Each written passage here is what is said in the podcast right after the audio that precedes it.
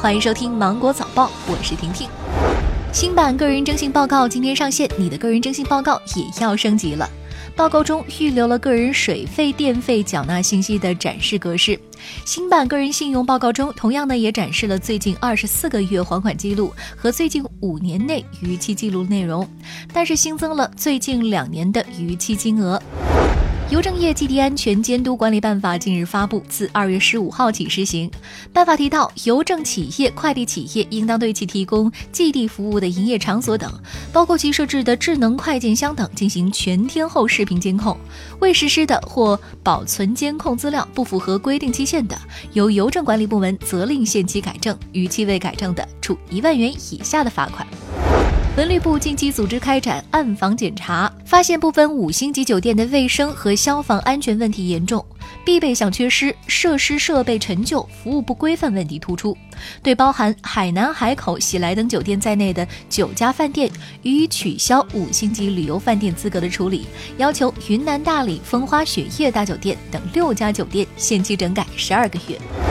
电子竞技员国家职业技能标准开发启动会近日召开。数据显示，二零一八年中国电竞营收一点六四亿美元，全球市场占比百分之十八，观众人数一点二五亿，占全球总量的百分之三十三。同时，我国现有的电竞从业人数仅五万人，人才缺口高达五十万。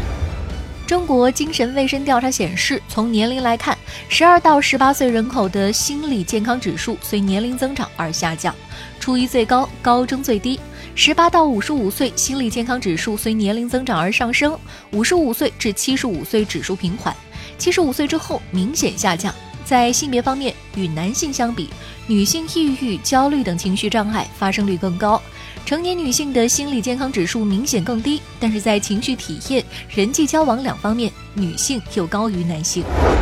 中国外交部领事司司长崔爱民透露，今年外交部将会进一步降低海外中国护照受理门槛。二月一号开始，海外中国公民办理护照将会实现全球通办。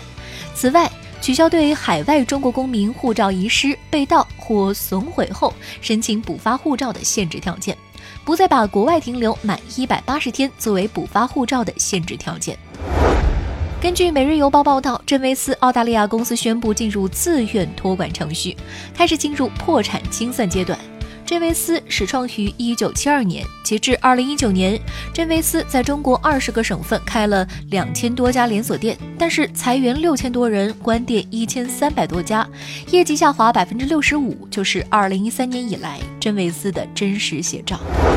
澳大利亚官方证实，澳大利亚山火已经烧毁了两大世界遗产林区大半的地带，严重威胁当地的物种与生态。其中，蓝山世界遗产区受灾面积至少百分之八十，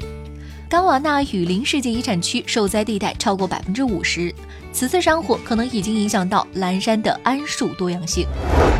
那好了，今天新闻就这样，我们明天见，拜拜。